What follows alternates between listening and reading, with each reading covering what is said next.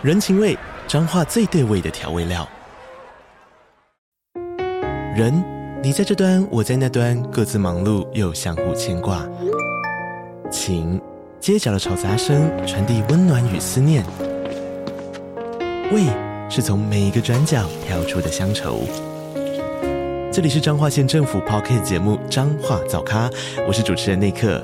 从彰化大小事各具特色到旅游攻略，透过轻松有趣的访谈，带着大家走进最在地的早咖。准备好了吗？彰化的故事，我们说给你听。以上为彰化县政府广告。FM Taiwan。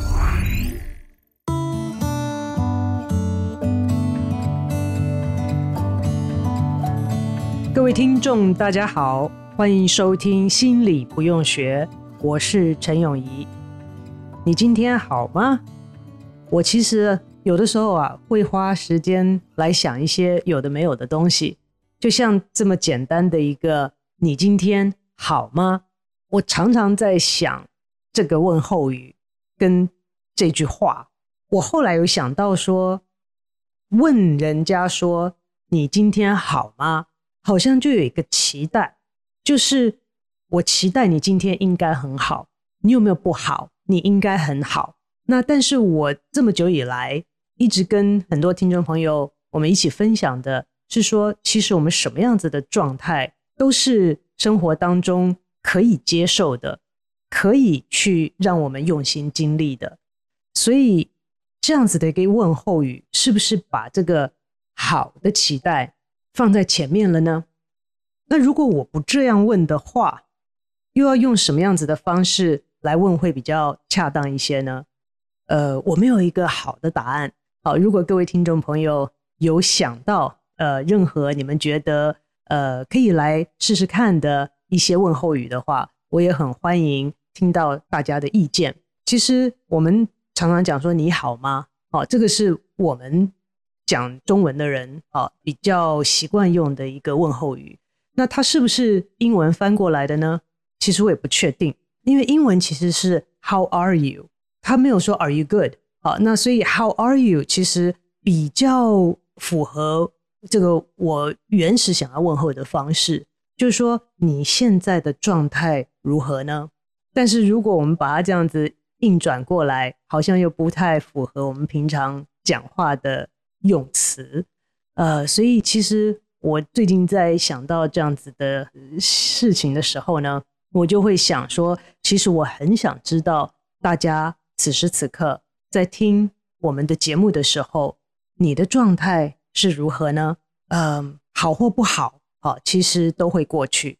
希望啊，我们能够 open 啊，去敞开我们的心胸。去经历我们所有的高高低低的一些情绪起伏，跟人生的一些经验。那今天呢，其实呃，就这个人的感受来讲，哈，我想要跟大家分享一个，应该是我们大家都会有的感受，可是却又是不是那么好受的一种感觉。那在讲这个感觉跟感受之前，呃，我其实也想到了。一个议题呀、啊，其实就是我们个人主观的感受。我仔细想了一想，好像没有办法完全的让另外一个人知道，或者是完全的能够表达到让另外一个人能够理解。怎么说呢？今天我说我肚子好饿哦，对不对？这是人的基本的感受，大家都会有。大家也应该曾经都有过的感受。诶，其实讲到这边哈，我就觉得，呃，现在的人啊，好像比较没有那种饥饿的感觉了。其实这是一件蛮可惜的事情，因为我常常在想，我饿的时候特别想要知道我想吃什么。啊，那以前在美国当学生的时候，呃，常常都会有饥饿的感觉。后来回到台湾来，吃的好方便哦，所以很久很久。都不曾有饥饿的感觉了。其实从某些方面来讲，这当然是个好事。没有饥饿的感觉多幸福啊！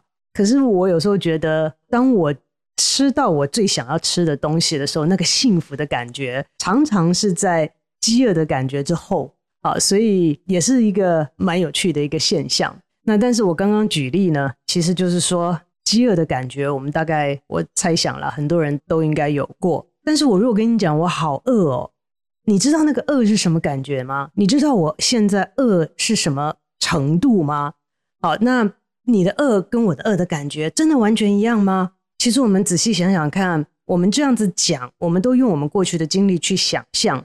可是我们永远没有办法去证实，或者是去相做比较，说你伤心、你开心、你生气、你挫折的时候，跟我有这些经历的时候，是不是一模一样啊？好像没有任何一种方式是可以把这样子的不同人的类似感受拿到桌面上来相比较，拿到桌面上来测量一下的。所以有的时候我想到这样子的一个现象的时候啊。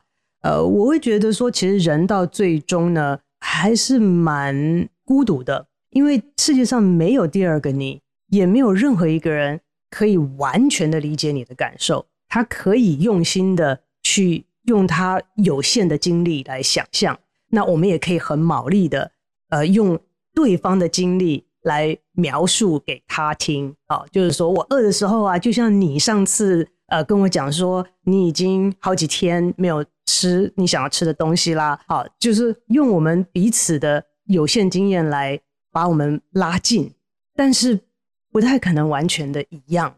那之前呢，有跟大家讨论过一个东西哈，叫做基本情绪。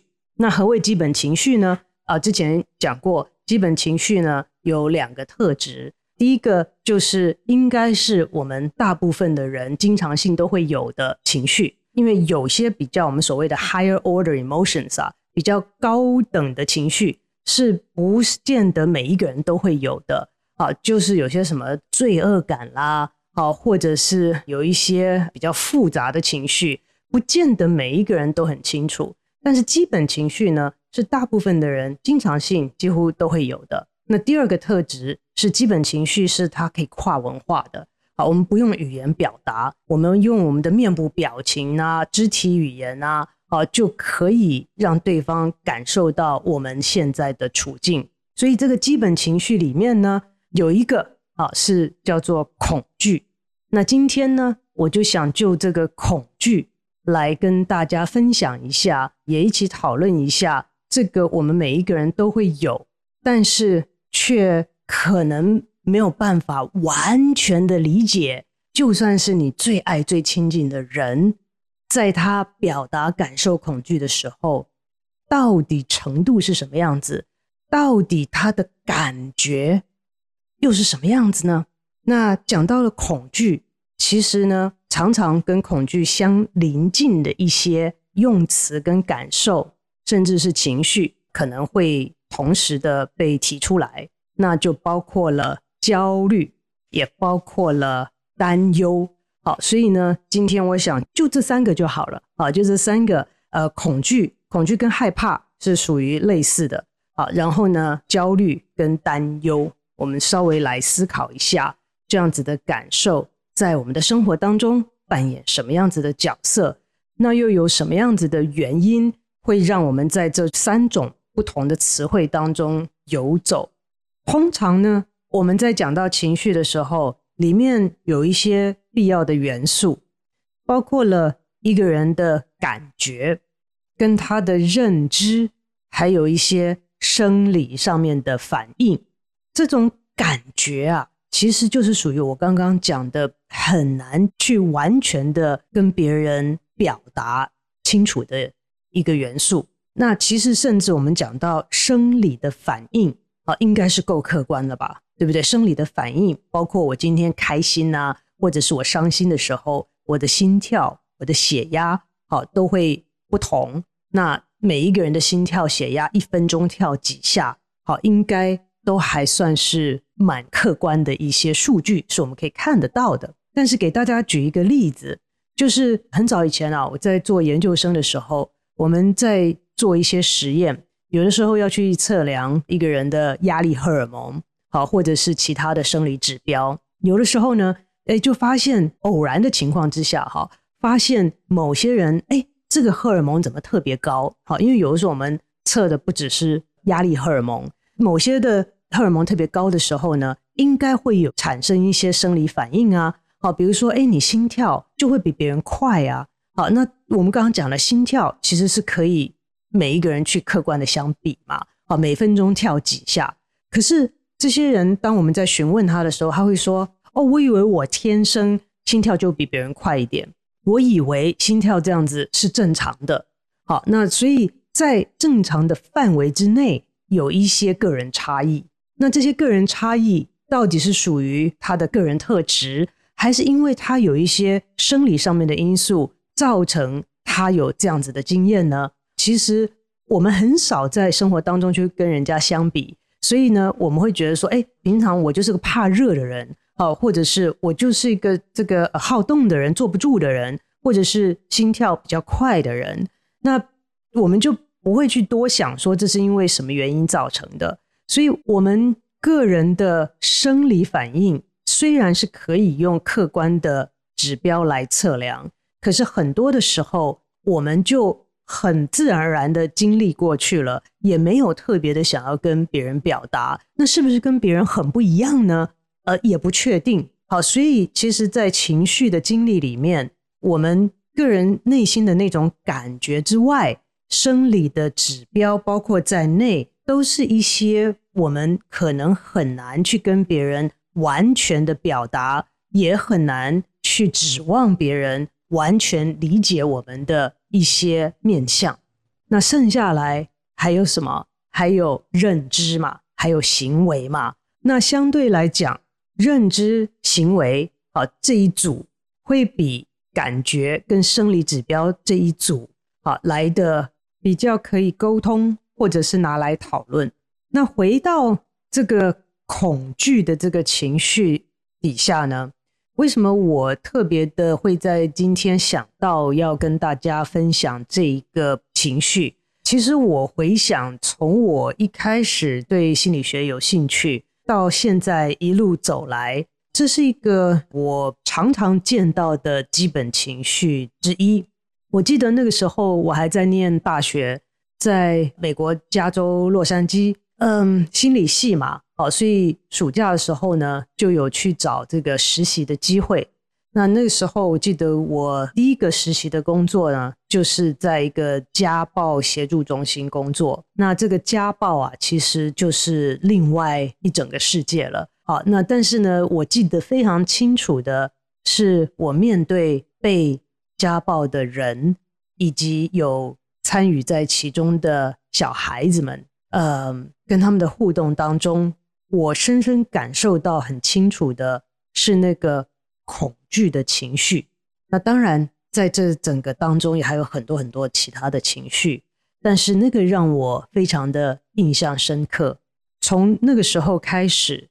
嗯，到我后来学习不同的心理学，后来在职场当中，呃，我也有参与一些呃不是很愉快的一些环节啊，就是要协助公司遣散员工。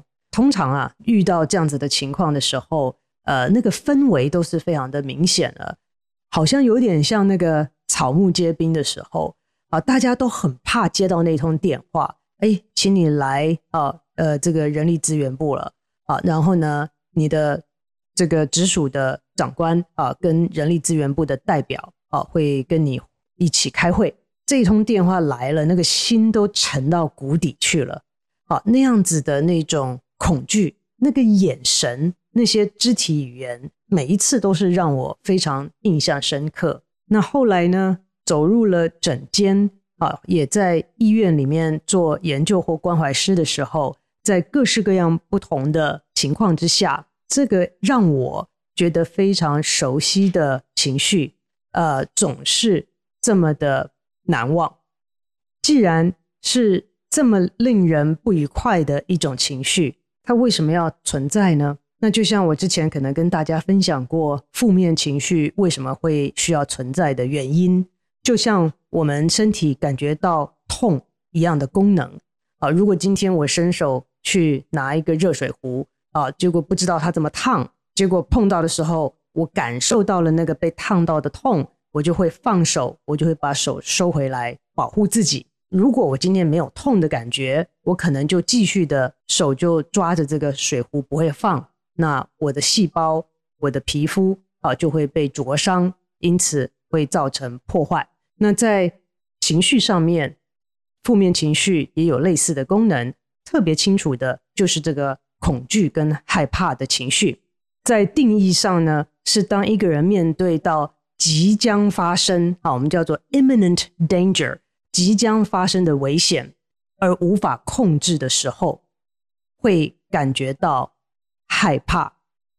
我们可以想象一下，如果今天你被一个人用不可抗拒的力量，一直往前推推推推推推推，把你推到了一个悬崖边。眼看着你就要被推下悬崖的时候，好，就是类似这种不可抗拒，但是是即将发生巨大的危险。大部分一开始的时候啦，我们讲的是有生命危险的时候，这个是恐惧的定义。那我们碰到这种事情的时候，本能的会怎么做？应该怎么办呢？当然就是极其所能。好，尽我们所有的力量来保护自己，不管这个保护自己的方式是要躲起来，还是要全身都缩起来，好，尽量的保护自己，让我们落地的时候不会伤害太大，或者是说把伤害降到最低。好，我们的本能跟我们身体里面的一个力量会 drive 我们的 behavior。好，会驱动我们的行为。那这个行为呢，是为了要保护自己，所以在害怕的时候是要保护自己，是要远离危险。那这个通常是这个我们所谓的非常基本上面的反应。所以呢，面对到害怕的时候，是一个很不舒服的感觉，但是也有本能性的反应。相较于比较古时候的人，或者比较原始的时代。啊，我们会看到野兽啊，啊，会比较面临生命危险，比较可能比现代人稍微频繁的时候，现代人呢，应该啦，好，希望比较不会这么经常遇到，呃，对我们生命有威胁的事情。因此，这种恐惧的感觉呢，可能不像以前的古时候的人来的这么明显跟频繁。那取而代之的。是我们现在可能比较常听到的词汇，就是担心跟焦虑。好，担忧、担心、忧虑、焦虑，啊，这样子的一个方向的一些词汇。那这个的定义，好，我们来讲说焦虑的定义跟恐惧跟害怕，其实现在有的时候很多人会把它觉得是一样的，但是在定义上面呢，他们还是有所区分。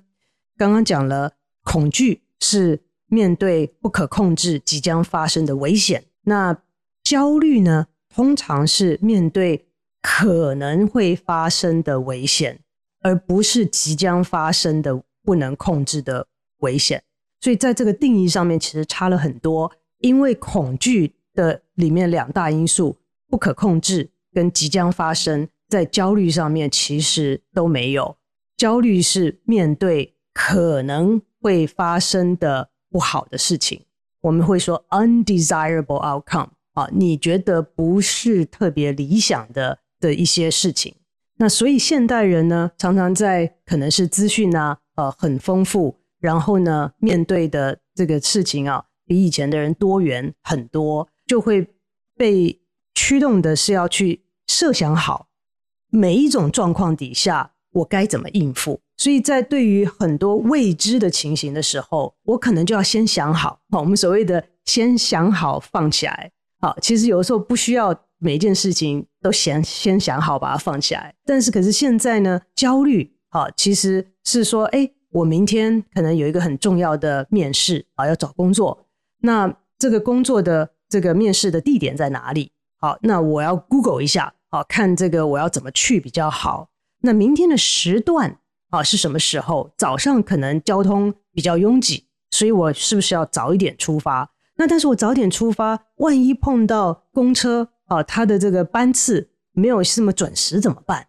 啊，那万一除了交通阻塞之外，还碰到了一些其他的状况，譬如如果下雨啦，啊，那譬如说如果街上如果在路程当中碰到了有其他车子的意外啊，这些都是可能会发生的事情，还没有发生，也不见得会发生。那我们先想起来放，好，那都做好了万全的准备，可以让我的表现可以更好，让我更能够达到 desirable outcome，好，达到我想要的结果。那这可就麻烦了耶，因为世界上的事情有的时候可能性是想不完的。如果我每一个可能性都要去设想，除了设想之外，还要去因应。那要花我多大的资源？要花我多少的时间呢？焦虑本身不是件坏事，因为就我刚刚的例子来讲，这样子的叙述大家也可以想象得到，焦虑其实是一个我们不喜欢的状态。那为了让我们能够减低焦虑，其实最好的方式就是去做好准备。我如果做好了万全的准备，我的焦虑感应该会降低。好，所以焦虑本身呢，是让我们去做好准备，让我们去努力，尽力想好到每一件可能发生的事情，来想好应应的方式。那除了焦虑这个感受上面跟恐惧上面的差别之外，一开始的时候我提到另外一个词汇，是我们也常常一起用到的，就是担心呐，worry 啊，担心或担忧。那其实担忧啊，担心这一部分呢，就比较清楚的在定义上面是认知的部分，啊，是我们的思想。我们想到了明天可能会下雨，明天我要去面试的时段可能是会塞车，啊，我想到了这些事情，就让我有一种不安的感受。那这个感受又会引发，我会觉得，啊，想多了，想久了，心跳会加速。会觉得忐忑不安，就会有生理上面的表现。好，所以这个是呃认知、感受跟生理上面一起造成我们越来越紧张的因素之一。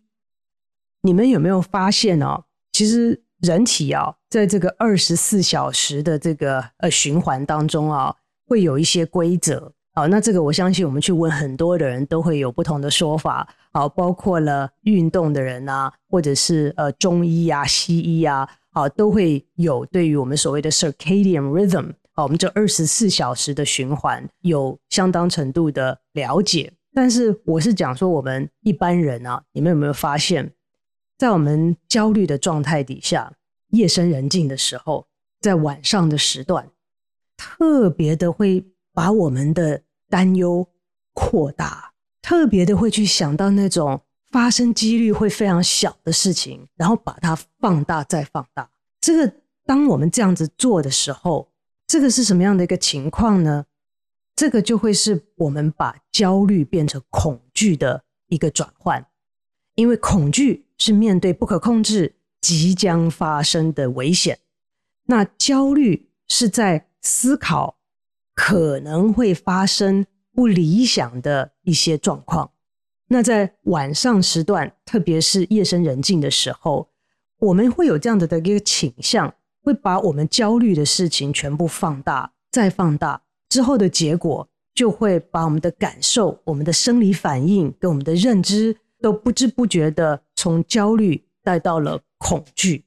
所以，我会在这边给大家一些建议。是我自己也常常练习的，就是当我感受不好的时候，我先要分清楚我现在的感觉来源是什么，我的感受是什么。过去曾经有研究显示啊，当我们觉得情绪非常非常不好、很负面的时候，如果你能够把你的情绪给标示出来的话。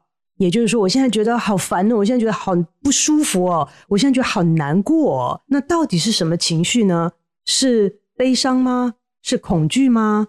是生气吗？啊，当你能够把它正确的标示出来的时候，其实你当下的感受也会稍微缓解一些。所以，我们可以在我们觉得真的是越来越强烈有这个负面感觉的时候。我们可以稍微想一下，我这个感觉是什么？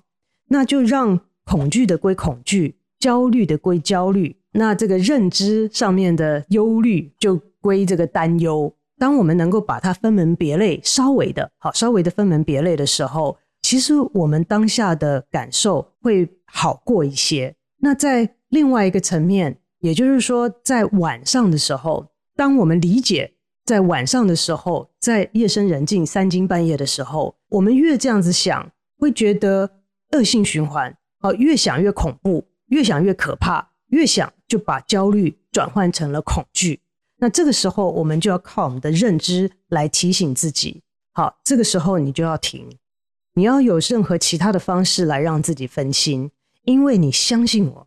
当你早上到的时候，白天来临的时候，你的感受一定会不一样，一定不会像三更半夜来的这么恐怖。所以这个时候，我们就要用我们的意念，我们的 will power，或者你有任何其他分心的方式，去听一些音乐啊，好，去看一些轻松的影片啊，好，让自己能够转念。